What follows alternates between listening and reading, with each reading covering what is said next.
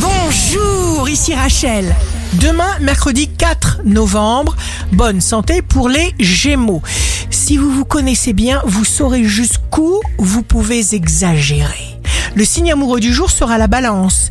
Vous aurez l'opportunité de parler, de rencontrer des gens nouveaux dans une atmosphère très sympathique et même familière. Si vous êtes à la recherche d'un emploi, le Sagittaire.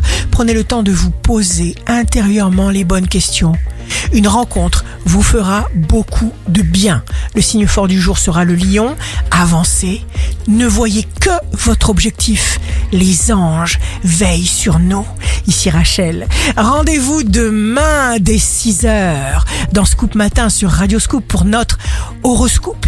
On se quitte avec le Love Astro de ce soir mardi 3 novembre avec le lion. Le meilleur remède est le thé. T'écouter t'estimer, t'éveiller et t'aimer.